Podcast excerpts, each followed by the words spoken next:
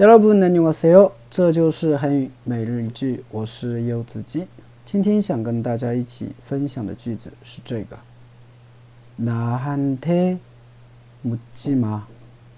난 아무것도 몰라. 나한테 묻지 마. 난 아무것도 몰라. 나한테 묻지 마. 나 아무것도 몰라.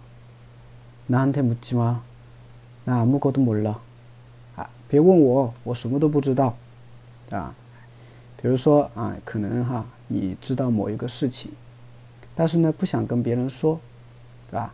然后你朋友问你，你就可以说了，我哪天不去吗？那那么过都没了啊！你别问我，我什么都不知道的啊！哎，其实这个有点什么“此地无银三百两”的感觉了，是不是？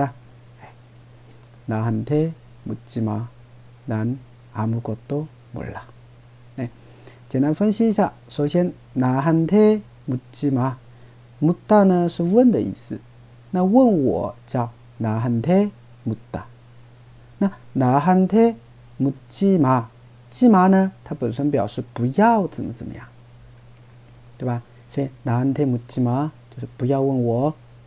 난 난呢是나 는， 对吧？缩写啊，난아무것도몰 라。